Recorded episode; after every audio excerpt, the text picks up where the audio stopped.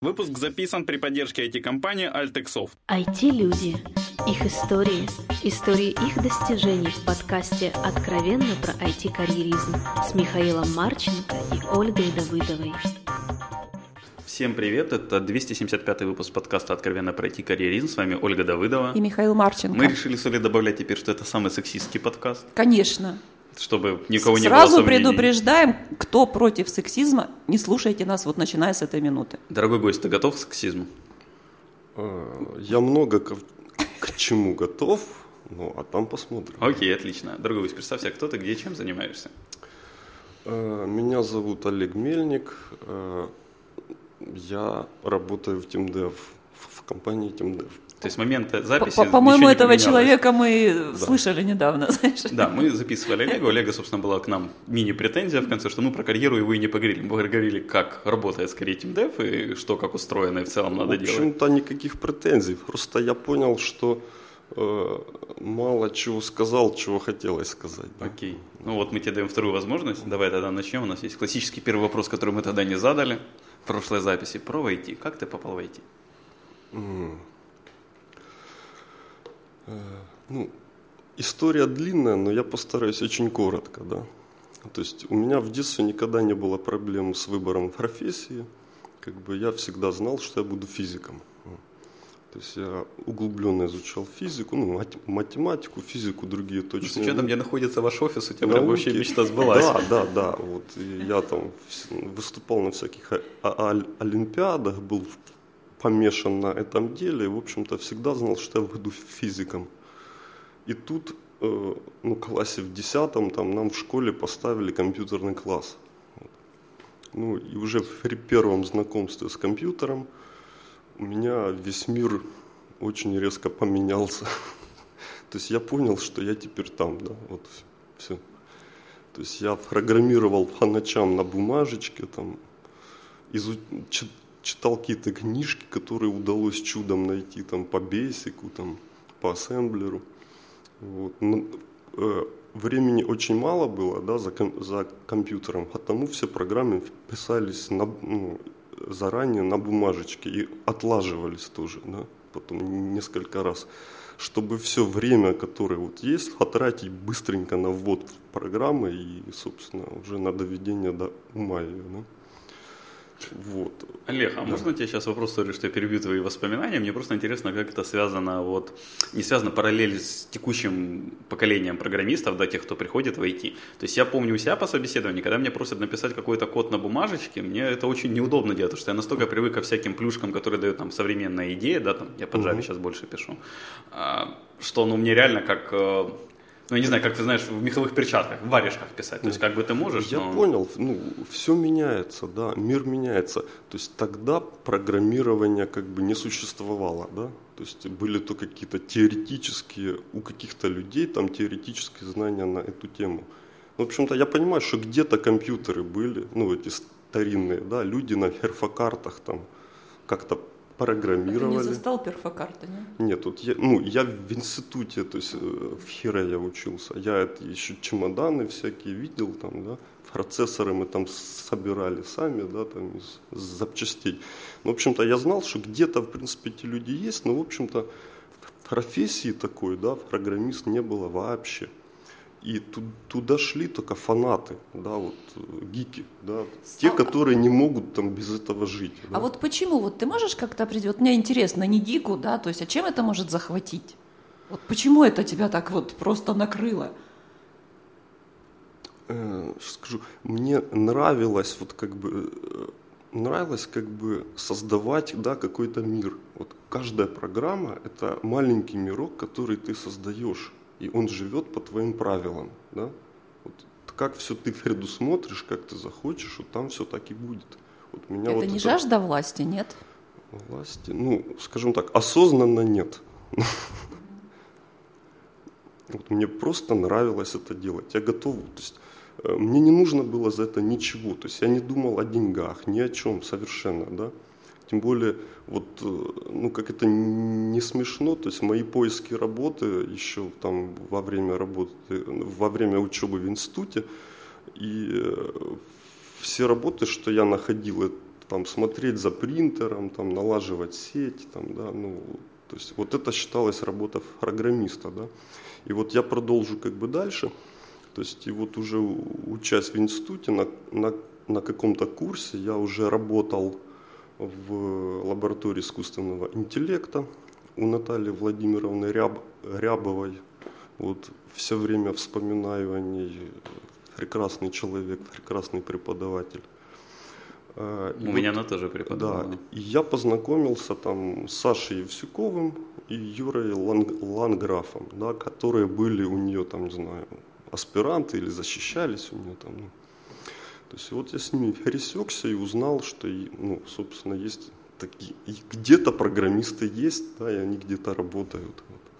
Ну и, в общем-то, вот общение с ними постепенно привело меня в, в компанию, которая сейчас называется TeamDev. Да. Хотя это было много тайтлов, много названий, но, в общем-то, дух вот людей, да, вот какой-то там костяк команды, вот он там середины 90-х, да, вот он есть до, до сих пор. Погоди, у меня еще все же вопрос на тему программирования с ручкой. Сейчас попадаются ребята, которым вот комфортно писать код на бумаге. Я не знаю, уже это не практикуется. Я, ну, То есть у вас этого момента уже нет ни в собеседованиях, ни где-то, что во, во многих нет, компаниях я встречал? Ну, все за компьютером. Все за компьютером. Да. А, окей. То есть, а вот я хочу мысленно этот счет добавить. То есть э, мы, в принципе, не закончили тему, почему тогда было так, а сейчас по-другому. Да? Сейчас просто как бы профессия айтишника, да, это вот они все знают, такое есть, да, это там э, умные, обеспеченные, там, я не знаю, люди, да, раз, развитые, все хотят, ну, все хотят изначально там быть, ну, айтишниками, ну, не все, конечно, но подавляющее большинство людей, да, ну, и как это ни странно, в общем-то, на Украине как бы, ну, у кого с головой все хорошо, да, это, в принципе, нормальный путь развития, да, как бы, и зарабатывания денег. Ну, не единственный, к слову, зарабатывание нет, денег. Конечно же, нет, да. Но... Мне просто кажется, сейчас иногда об этом люди забывают. Окей, а в школе ты познакомился, писал на бумажечке, все было хорошо.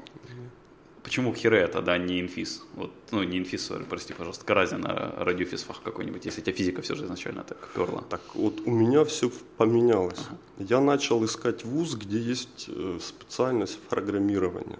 Таких вузов оказалось два на СНГ. Вот. Где-то в Новосибирске что-то там было. И вот и в Харькове Хире э, специальность ПАВТАС, да, программное обеспечение вычислительной техники автоматизированных систем. То есть на начало 90-х вот больше ничего на, на просторах СНГ не было. Ну, официально, да, как бы, которые можно найти в справочниках поступающих для вузов, да. И поскольку в Новосибирск как-то ехать не очень хочется. Что да, так? Вот, Там а, говорят интересно. Вот, я поехал в Хире, в Харьков, как бы, да. А ты сам не из Харькова? Нет. Я а откуда ты? А, я из города Миргород, Полтавской области. Ну, все знают, ну, это там Гоголь, там, да, вот вечера там на хуторе близ Диканьки, это вот все рядом. Сорочинская ярмарка, там ведьмы, нечисть, вот это все там у нас. Да. В общем, ты покинул эту прекрасную эту компанию, да, видимо, нечисть. это прекрасный город, прекрасная природа, прекрасные люди, как бы. Вода, говорят, хорошая. Я считаю, у меня детство вообще было такое, знаешь, не знаю, идеальное. Ну. Круто. Да. Окей, а ты находил таки, пока учился в ВУЗе, работу, вот то, что говорил, ну, то, что сейчас скорее называется никейщиком или нет? Э, как еще раз? Никейщиком это сейчас вроде называется. Ну, вот это проверять кабеля, сеть настраивать, принтера ну, сетевой администратор, как бы, ну, меня это никогда сильно не привлекало. Ну, ты этим не зарабатывал, пока нет, учился? Нет, даже вот, даже не тянуло туда. А чем зарабатывал, пока учился? До знакомства с Евсюковым? А, о, я переработал на куче работы, да. Я был э, сторожем на складе э, какой-то там компании оптовой, которая что-то продает там. Хоть что-то съедобное, хоть можно было там подкрепиться. Ну, ед, ед, еду надо с собой было брать. Да.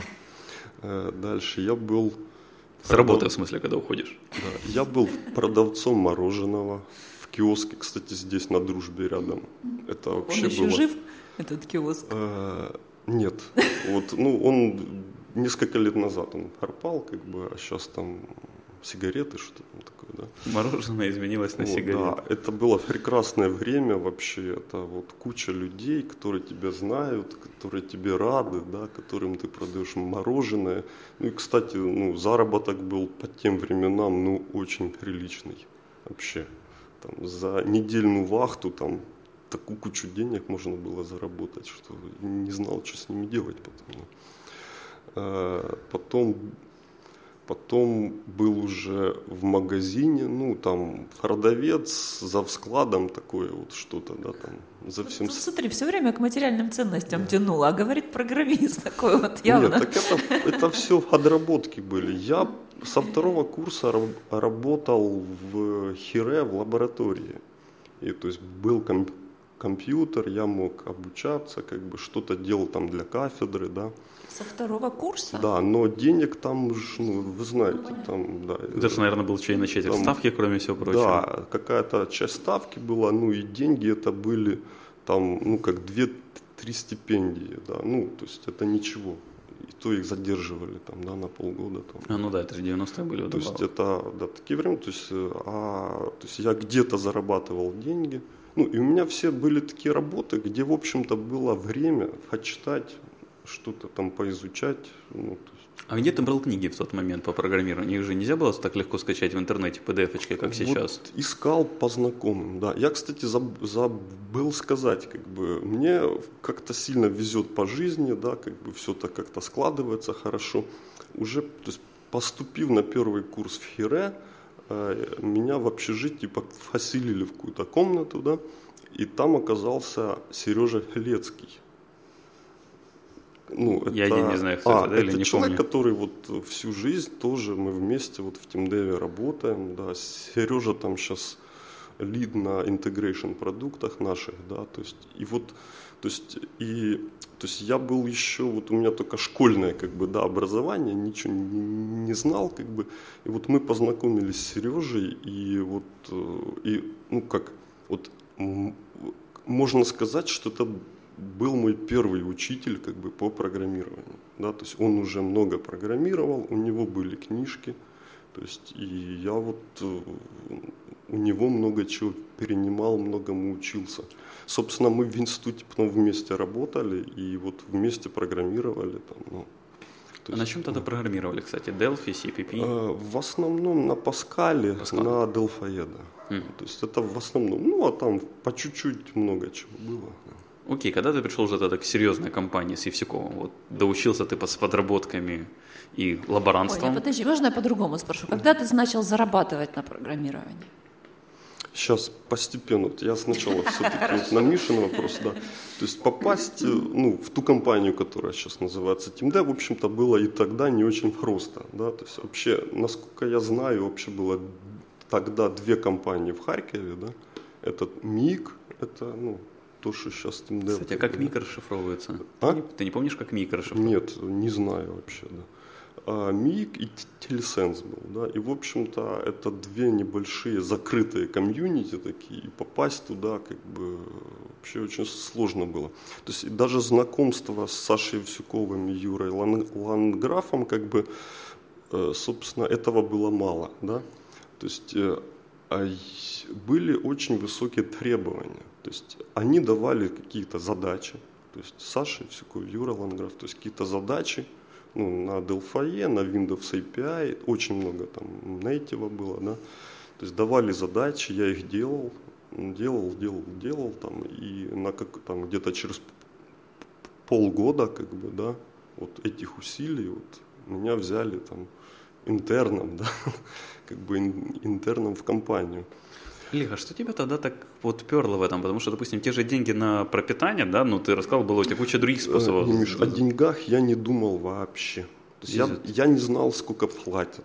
То есть я узнал только вот свою, э, размер своей первой зарплаты, я узнал только тогда, когда мне ее дали. А сколько была первая Я зарплата? хотел программировать, то есть вот это все, что мной двигало. Ну, Вот скажи, вот сколько в то время была первая зарплата?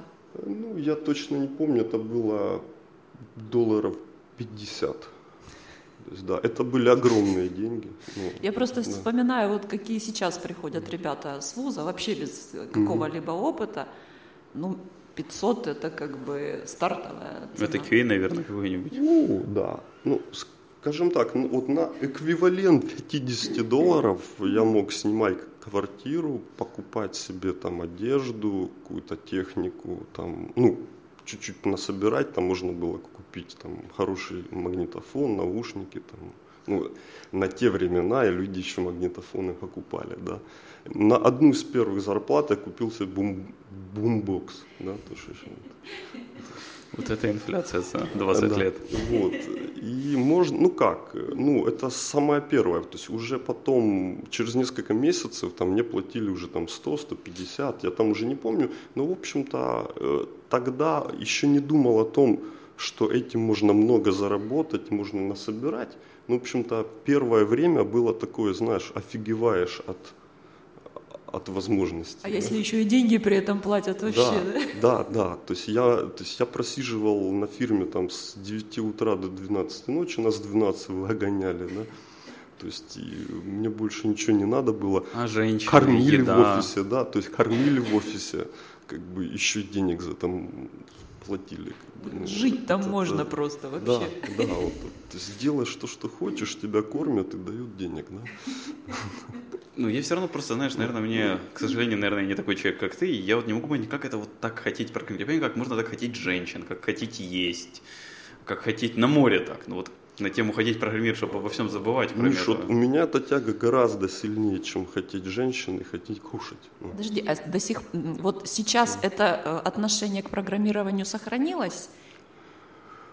Да, я вот последний год я очень мало программирую, ну очень мало, но э, я больше переключаюсь на обучение людей. То есть я ставлю задачи, объясняю, как лучше делать, смотрю их код, то есть я в этом варюсь постоянно. Хотя сам кода я вот в последнее время пишу мало, и я хочу это изменить. Ну, Ну, в общем, ты не, разоч- не на- разочаровался, да, вот в этом своем, ну, детском еще увлечении. Да нет, сказать, оно, да? нику- ну, оно никуда не такое, делось. да? Ну, Оно никуда не делось, да. Но, конечно, как бы это будни, как бы будни есть будни. Иногда делаешь там, делал, да, там какую-то рутину, там какие-то типичные проекты, там все же мы знаем клиент иногда, там не самые лучшие сроки, не сам, ну, там, тех- технологии не самые лучшие. Все, все было, да. То есть какие-то кризисы мелкие, они были всегда. Но вот но все равно рано или поздно появляется интересный проект, э, хороший клиент, там, да, там, э, и э, ну, TeamDev это то пространство, где ну, можно заниматься тем, чем тебе нравится. Да. Там не всегда сразу, не всегда легко, но, в общем-то, мы много чем занимаемся, мы много делаем своего, да, и, как бы, и вот это дает возможность там, все-таки прикладывать усилия туда, где хочется. Да. Окей. Ты вот, получается, там в 90 каком-то году еще учился в университете, стал 50-долларовым разработчиком после Да. полугода стремлений, или года даже, наверное, стремлений суммарно, если взять еще интернатуру, да, а, сотрудником МИКа. Как дальше это развивалось? Насколько я понял, в какой-то определенный момент МИК разделился на две части. А, сейчас я постепенно. Вот в самом начале был очень прикольный момент. Ну, я как бы программировал на Паскале, на Delphi, на C++. Очень хорошо знал там Windows API, да, там много чего делалось. И в один из первых дней моей работы мне сказали, чувак, у нас через месяц стартует проект на Java, Это какой год был? 98-й. Восьмой. Да. У нас через месяц проект на Java, и вот там вот книжка, там вставь себе там GDK, и, в общем-то, у- у- учись. да. Учись. Вот это было первое знакомство с Java, с миром Java. В общем-то, я рад, что оно произошло, потому что я сейчас понимаю, ну, много всего есть, огромное разнообразие, но это платформа и сам язык, который много чего делает, там достаточно гибок, много чего написано, э, ну, довольно легко интегрироваться с тем, что нужно. В общем-то, хороший язык, для, ну, хорошая платформа для программирования. Ну, хотя все мы знаем сейчас, без JavaScript никуда, да. там, ну и так дальше. Ну, много чего есть. То есть я не евангелист там Java, да, но я просто могу сейчас уже адекватно оценить э, разные платформы, разные языки. В общем-то, ну, это один из лучших вариантов, да. Ты то, что называется, это адвокат бренда, а не евангелист. А, а скажи, возможно, а ты евангелистом да. Хотя... компании являешься? Как ты себя считаешь? Нет, вот ты просто всю компании? жизнь в одной компании, по сути, ну, получается. Ну, в общем-то, да, это моя работа. Ну, общем, да. Я как бы не просто работаю, я как бы создаю эту компанию, да, то есть я, то есть в том числе и мои усилия делают эту компанию такой, какая она есть. Я в захвате. Окей. А, как ты двигался дальше? То есть э, ты в каком-то году пришел, вот тебе дали возможность стать повыше, да? То есть повыше, чем просто джуниор какой-нибудь инженер. Да. Так, ну, как, как, как карьера-то развивалась? Развивалась все довольно стандартно, как бы вот делаешь, делаешь задачи, там где-то тебя поругают, где-то похвалят, там, да, ну, в общем-то, делаешь, делаешь задачи, и ну, в какой-то момент тебе говорят, там, вот, вот теперь на тебе от систему, да, ее делаешь, за нее отвечаешь, API, там, имплементация, ну, делаешь ее, да. Потом тебе говорят, вот тебе два помощника, там, ну, то есть, да, там... Таких, как ты, да. пару лет назад, да? Да, да, да. И вот мы ну, сидим вместе делаем. Ну и там буквально, там, не знаю, 2-3 года прошло, и вот мы, мы закончили там очень большой проект, там, он там принес много value для клиента, там, да, там, все, мы очень тяжело его релизили, там, но в общем-то все закончилось хорошо, клиент очень доволен, там, у, у нас такое, знаешь, ощущение, вот мы совершили подвиг, там, да, то есть все было хорошо, вот этот проект закончился, длинный, огромный, ну и пошли какие-то там, знаешь, где то какая-то там ну, мелкие, текучка какая-то. Вот. Ну и, в общем-то, в какой-то момент просто сказали, теперь ты вот за проект отвечаешь, да, вот. Ну. И так ты стал да. project менеджером Не, в общем-то, я это называю лидом. Ну. В общем-то, если с проектом все, вот если из, изначально вот все правильно и хорошо делать, менеджерской работы на проекте, ну, полчаса в день в, там, в самом плохом случае. Да?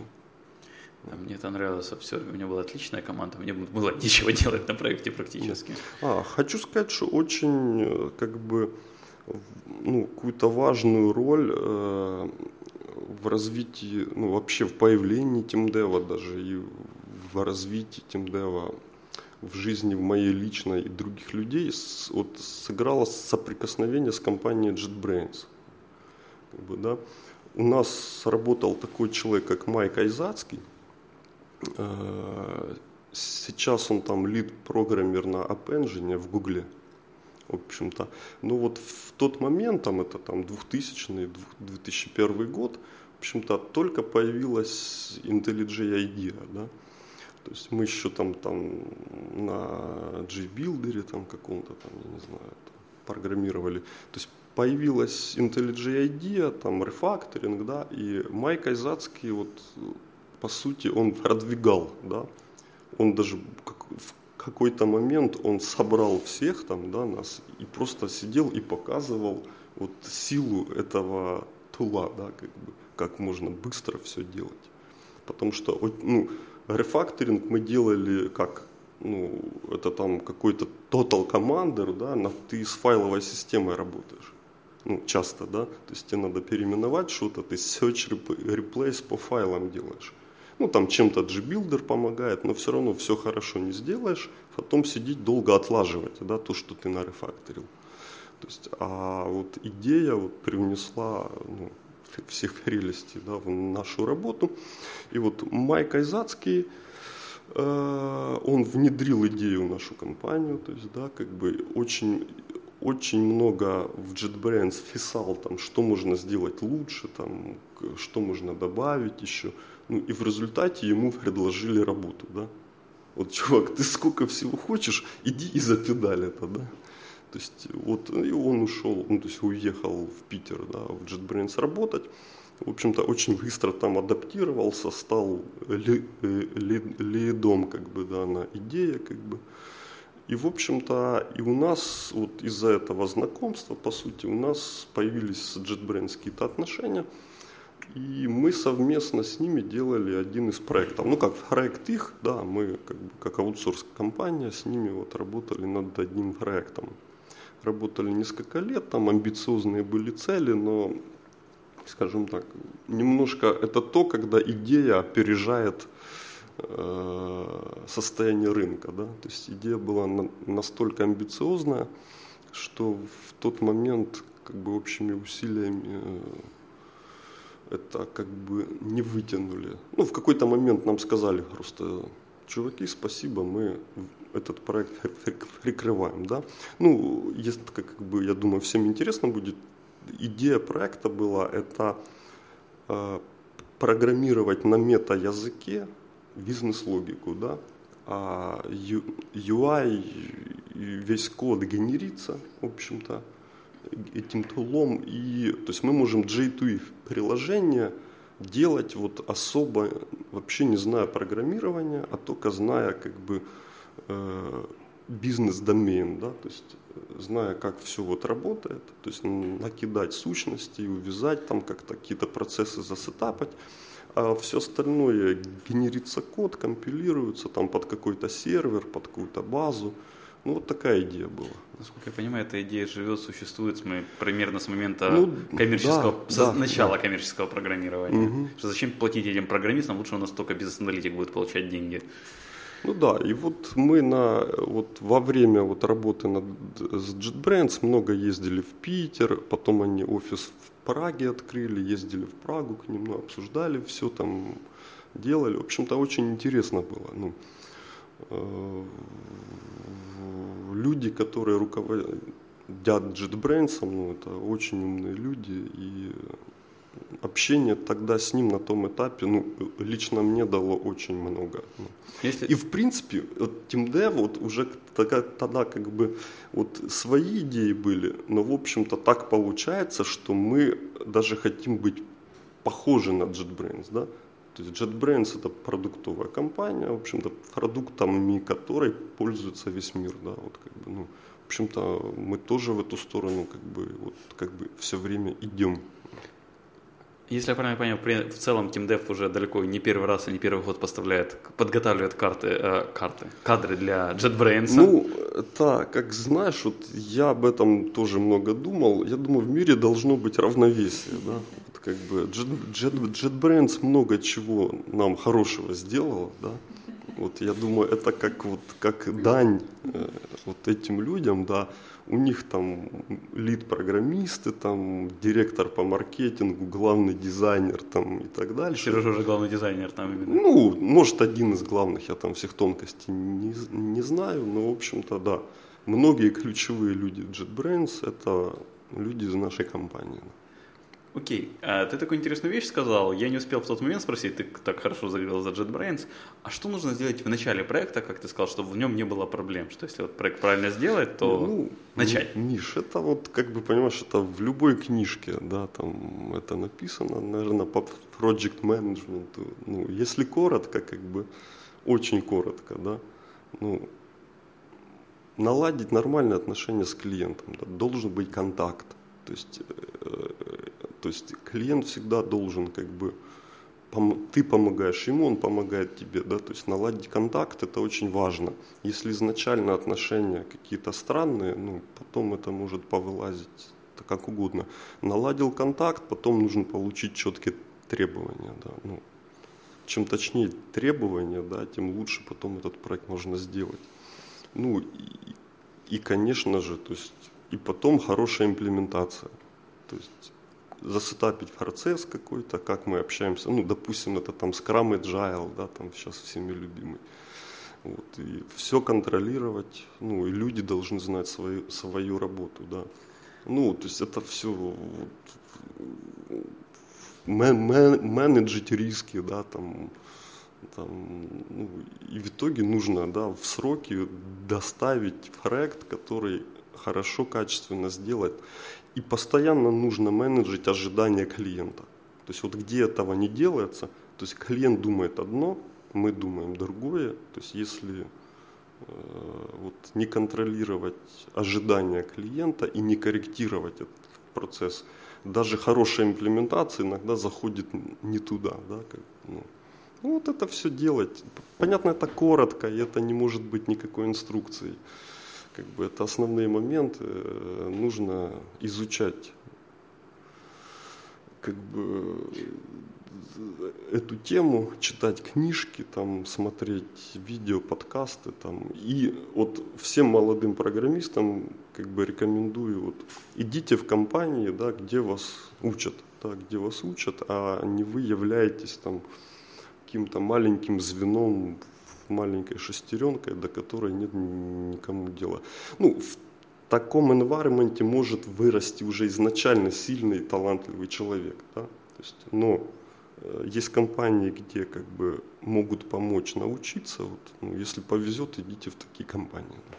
Окей, Олег, ты всячески уходишь от этого вопроса. Я третий раз постараюсь его задать. Как там произошло, что TeamDev отделился от а, Вика? Отделился. А, там, по сути, все очень просто. А, несколько основных моментов. А, два основных момента. Да. Это момент номер один. В общем-то, на тогда мы назывались уже Валидио ну, это там about 2002 год, я где-то так, 2001-2002 год. Мы в Алидио назывались, и, в общем-то, в Алидио начало смотреть вот так серьезно на майкрософтовский рынок. Ну, и, в общем-то, они не сильно хотели вообще иметь Java отдел. А, то есть, как бы, вот это один момент, да. В общем-то, нам вежливо намекнули, как бы, учитесь ну, переходите на Microsoft, а то будущее не ясно. Да, а, И второй момент, э, у нас к тому времени уже созрел первый продукт, как бы то, что ну, это продукт GNI в, в Wrapper, в общем-то интеграция Java с Native. И Validio тоже не хотела заниматься продуктами. То есть, да. Валидио, ну это мое мнение, думаю, оно изначально строилось как фабрика, да, ну тип компании фабрика, да, то есть засетапить вот фабрику, аутсорс, и, и вот тут я не знаю, может изначально планировалось это под продажу, да, все мы знаем, что Validio купила Global Logic, то есть Global Logic купил Validio. Возможно, это был даже изначальный бизнес-план. Вот, а вот. И Валидия не хотела заниматься продуктами. Вот. А нам хотелось делать продукты. Ну, то есть, а и... что это у вас поменялось? Потому что сначала вам было хотелось так именно программировать, а тут уже начало хотеться не, не только, ну, но еще и продукты. Смотри, как бы есть еще какой-то бизнес-цель. Но я не могу сказать, что я на тот момент владел там полной картиной, куда надо идти и что лучше делать. Да?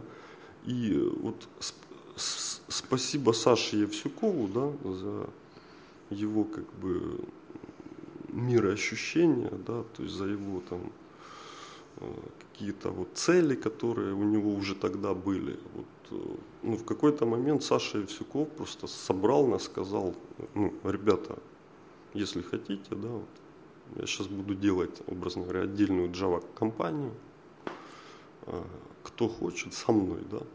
Ну и, в общем-то, по-моему, практически весь состав ну, Java отдела. Да, Java отдела. Ну, может, там один-два человека где-то там потерялись, но, в общем-то, весь Java отдел вот решил. Ну, понятно, это как-то мирно все порешали. То есть это там не переворот, не революция. Все это э, нормально, адекватно э, порешали с э, владельцами там Валидио, да, и как-то мы мирно, постепенно там как-то разошлись, да. Никаких скандалов, интриг, расследований? Нет, все. Скукота, ты так надеялся. Умный, понимаешь, когда вот э, умные люди о чем-то договариваются, все это всегда можно очень легко сделать без проблем. Прям что-то кровью по сердцу плевается, неважно. Окей. Дальше чем ты занимался, собственно, в TeamDev? Как менялись твои роли за рост компании? Ну, смотри, вот, образно говоря, сразу вот мы отделились, да, как бы, и, в общем-то, сразу нужно было уже как-то расстраивать э, ну, какую-то структуру, костяк, да, как мы работаем. То есть сразу же выделились какие-то ключевые фигуры, да, которые э, взяли на себя там какую-то часть ответственности за происходящее, да. Вот там тот же Сережа Филецкий, там, да, он лидил Джина направление, да. Я начал заниматься очень много аутсорс проектами. То есть ну, в какой-то момент у меня было пять проектов. Вот, вот пять, за которые я отвечаю. Конечно, постепенно офигеваешь, но потом понимаешь, не все так плохо, да. Еще и на, на одном, на двух ты как программист, да. Вот, э, то есть пошел аутсорс, как-то, знаешь, как-то все вот устаканилось, каждый занял какое-то свое место, ну и начали потихоньку развиваться. Ну. И какое место было у тебя? М? Место какое у тебя было? Знаешь, вот у нас по жизни, вот э, мы с тайтлами там не сильно дружим, да, вот образно говоря, я помню, мы ехали на какую-то там конференцию или на встречу с клиентами, да, решили визитки сделать. Сели, подумали, я написал себе там тогда, ну, там, senior architect, да, например.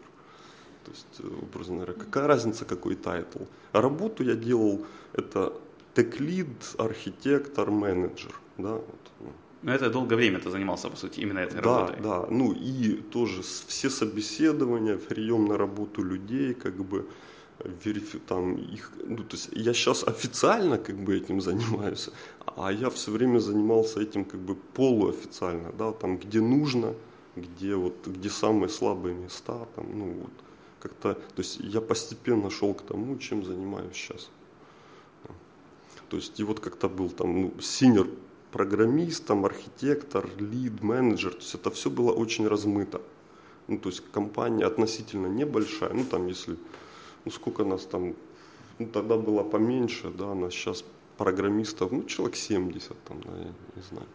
А у вас э, вот универсальность такая, как э, свойственна тебе, она обычно, но это обычное дело или скорее исключение? Отвечу на этот вопрос так. У нас есть люди в компании, и вот э, еще таких людей как минимум несколько. Вот. Еще такие люди есть, и, в общем-то, благодаря этим людям, то есть мы вот и существуем. Но вы не препятствуете, да? То есть, если человек, ну, неважно на какой позиции, да, вот он проявляет э, инициативу сделать что-то помимо своих основных, давай так, должностных обязанностей в лапках.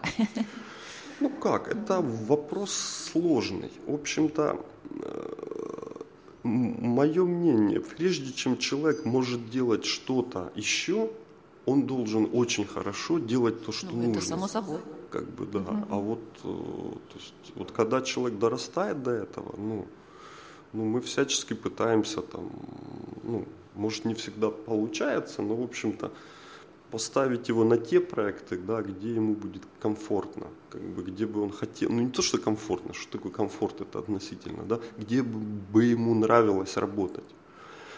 Но иногда, ну опять же, иногда есть нужно, да, то есть э, вот приходит новый сложный проект, мы понимаем, что там, в общем-то, надо всем напрячься, ну, но не отказываться же. То есть к, к нам обратились люди за помощью, да, ну, то есть или отказываться, или, или таки сделать, да, иногда и слово надо. И это так все, знаете, вот тонкая грань вот, между тем, что человек может делать то, что нравится, то, что хочет, но иногда вот слово вот надо сделать вот это, оно тоже есть. Ну, не знаю, это жизнь, да. То есть это как раз вот хочется идти к тому, вот образно говоря, чтобы все-таки как можно больше всегда делать то, что самому хочется делать, то, что ты считаешь нужным делать. А это, собственно, разв... ну, развитие своих продуктов. Да, то есть сейчас э, для нас аутсорс это там, да, и приток денег там, да, и э, как это, наработка экспертизы да, в разных технологиях, в разных языках, но вот чем больше будет своих продуктов успешных, тем больше мы сможем заниматься тем именно, чем хочется. Окей, давай тогда поговорим про твою текущую должность, скорее, да, title. А, насколько тебе важны при подборе там, или общении с сотрудниками рекомендации о них? С предыдущих мест Знаешь, работы? Ты э, любая, Ну, общих знакомых, смотри, любая рекомендация это не больше, там, знаешь, что ты получаешь какую-то информацию. Да, вот, образно говоря, если я получил ее от кого-то раньше, это хорошо. Но, в общем-то, я могу это также выяснить на собеседовании. То есть, понятно, чем больше я о человеке знаю изначально, тем лучше. Но ключевого момента, ну, э, то есть здесь нет. То есть все равно мы возьмем на работу того, кто, кто обладает какими-то профессиональными скиллами, качествами, да. Если их нет, ну сколько не рекомендуй, ну так а что, ну, то есть, понимаешь. Но если там хороший, сильный программист какой-то, опытный уже говорит, вот я его знаю, он хорош, ну для меня это уже ну, показатель, да. Вот если человек, которому я верю, вот он говорит, вот этот хорош, это просто уже хорошая предпосылка по- ну, пригласить его на собеседование. Да, Окей, а при вот подборе сотрудников вы как-то учитываете их хобби и в целом как хобби сотрудника влияет на работу? Потому что, допустим, у тебя, насколько я знаю, хобби есть мотоцикл, последний парашютный спорт. Все это, по-моему, добавляет риски твоей стабильности на работе. Знаешь, Бас-фактор. если вот о, о том, чем я, за- ну, чем, как, как- какие у меня хобби смотреть с точки зрения рисков, тогда вообще непонятно, по- как я здесь сижу, да, Потому что то есть, горнолыжный спорт, мотоциклы, парашютный спорт, в общем-то, все везде типа риски, но это не больше, чем миф, ну, потому что э, как бы... То есть то, что каждый тысячный мотоциклист умирает, это миф. Ну, а сколько статистике. умирают люди? Не, если у человека нет мозгов, он покупает мощный мотоцикл и начинает бездумно гонять, вероятность того, что он недолго протянет, очень большая. Но если человек знает, что он делает, общем-то, если он контролирует происходящее, то ну, есть люди, которые всю жизнь ездят на мотоциклах, и все с ними хорошо. Да? Ну, это уже больше вопрос такой эзотерический. Да?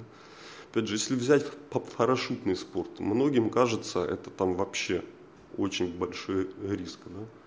Но современные парашюты и вообще вся техника безопасности, да, которая там существует, ну, я не буду сейчас все подробности там рассказывать, но, образно говоря, чтобы там что-то случилось с человеком, это нужно иметь такую там бэт-карму, да, что для этого не обязательно идти в парашютный спорт. То есть это можно Не идти по до улице. парашютного, Да, да. это можно идти по улице, перецепиться, удариться головой и все, да. ну. То есть это вот, то есть там вот все очень надежно, продумано, там, даже если человек теряет сознание там, или невменяшкой становится, все равно парашют раскроется автоматически. ну, И человек как-то приземлится на землю. Ну, то есть это даже в самом крайнем Ну, случае. если головой вниз, может. в общем-то, отвечая сейчас изначально на, на вопрос из, изначальной Миши, в общем-то, мое личное мнение, чем активнее человек в других сферах жизни, ну, вот как бы чем больше он себя где-то проявляет, там чему-то научается, да, и как-то развлекается и отдыхает, тем лучше для работы. ну. Понятно, как бы тут работа должна быть основным хобби. Да? То есть, если человек в другом месте, да, а на работу ходит только так, потому что надо какие-то деньги там зарабатывать. Нет, все имеет право на жизнь, да. То есть, если человек там работает, там, не знаю, полдня в компании и приносит пользы, да, там, за свою работу, да, ради бога, ну, да. Но, в общем-то, именно если мы говорим о том, чтобы быть профессионалом в своем деле, да, и там расти карьерно, и там авторитет, да, и статус, там, и деньги, да, то вот нужно быть фан- в первую очередь фанатом работы. А все остальные хобби только как бы только помогают тебе как бы там развлечься, там расслабиться, там отвлечься, да, там и, и с новыми силами, да, прийти на работу. Вот я вижу это так. Окаюшки. А, слушай, а как это все равно вот почти всю жизнь проработать в одной компании? Не было желания сорваться в другую, что-то совсем другое попробовать? Там, организовать фирму по продаже мороженого или по производству мороженого? А, ну, смотри, навряд ли, э, то есть мысли заняться чем-то совершенно другим, ну, скажем так, не в IT-сфере, да, в общем-то, серьезных никогда не было. То есть только в виде хобби, да, как бы вот. э. Но, конечно же, мысли уйти, там, переехать, там, они иногда возникают. да, то есть они иногда возникают, и это больше связано с тем, что э, не всегда видишь вот возможность э, что-то сделать или что-то изменить вот в, в текущем месте да, работы. Как бы, да. Иногда, конечно же, есть мысли там вот, уехать, сорваться, да, там, пойти там в большую, ну, в большую крутую компанию.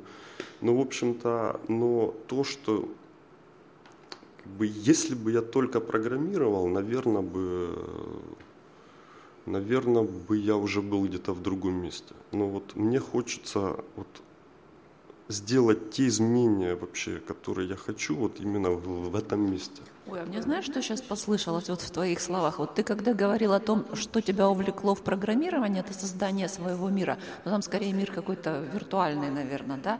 То вот сейчас ты создаешь в компании, по крайней мере, вот мир уже реальный какой-то. Да, Вот это так, то же самое, ну, да? так это и есть, да. Ну, то есть я, скажем так, я на это так и, и, ну, и смотрю. У Каюшки. А, тогда Мой любимый вопрос о твоих планах дальнейших. А, Сегодня я еду прыгать с парашютом, да. с одним. Там два их по-любому. Ну, как минимум, некоторые с двумя прыгают, а во-вторых, возможно, не на один прыжок сегодня. Нет, скажем так, я еду на аэродром в Майское, реклама, да. вот, очень хорошее место, вот, еду сегодня прыгать, завтра, вот, а если говорить о планах, я не знаю, на годы, да, там, Чем вы видите, кем, кем, где вы видите себя через 10 лет? знаешь? ну, хочется делать побольше продуктов, побольше хороших, востребованных продуктов, качественных. Хочется, чтобы TeamDev был э, той компанией, в которой все стремятся работать. Не, ну все, наверное, не надо. Не, ну, все программисты ну, Не. в Харькове, на Украине. По-моему, А может, это хорошо, это не права, что в компании, кто находится, все должны стремиться работать, иначе не ходят штаны просиживать. Э, Я по-другому просто это услышала, окей? Я тоже, но можно по-разному. Каждый по-своему, да? Окей, посоветуй две книги нашим слушателям. Ну, Миш, книги я советовал в прошлый А раз. ты посоветуй еще две. Ты что, ты всего две книги читал? Не, ну, это то, что я по IT, да, как бы хотел бы посоветовать. Посоветуй в этот раз вот по хобби. По хобби. Ну, я читаю очень много, читаю много эзотерики всякой. Ну, я вообще занимаюсь йогой еще, да, там, не знаю, кто, кто не знает.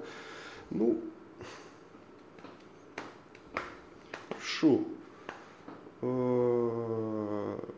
Сейчас я читаю книжку, она очень ин- интересная, то есть она небольшая а, и даст, она дает много поводов задуматься и что-то понять вообще по поводу того, как живут какие люди и как они смотрят на мир. Я, к сожалению, не помню автора, книга называется «Культурный код». Рапа и Клотер. А вторая, Спасибо. а вторая, какую ты перед этим прочитал? Хорошо. Я порекомендую книжку, которая м, из, из разряда научной фантастики. То есть я читаю все, там, да, как бы все, что инте- интересно. И как бы есть книжка, которая, ну, скажем так, это там космическая эпопея, да, там, Опера. опера, да. Вот. Но она очень интересная. Там затрагивается много психологии, жизненных вопросов, мировоззрений. Там, там показано, каким может быть будущее, как- то есть каким может быть раз, ну, то есть какие виды будущего могут быть. Ну и вообще книжка очень увлекательная и занимательная. Да? Это дисфункция реальности Гамильтон. Вот. Ну, эта книга там завоевала там кучу всяких призов, там, то есть это бестселлер, да, в мире научной фантастики. Рекомендую. И напоследок пожелать что-то хорошее нашим слушателям. Хочется пожелать нашим слушателям э, все время развиваться, смотреть на мир шире, как бы реализовывать себя, ничего не бояться, постоянно учиться и делать свою жизнь такой, каким бы вот, как, то есть такой, какой хочется ее сделать. Ставить себе цели, достигать их и ничего не бояться. Окей, большое спасибо, Олег, что нашел второй раз с нами поговорить время. Большое спасибо слушателям, что слушали нас. Все вопросы и пожелания мне на почту шами 13 собака Всем спасибо, всем пока.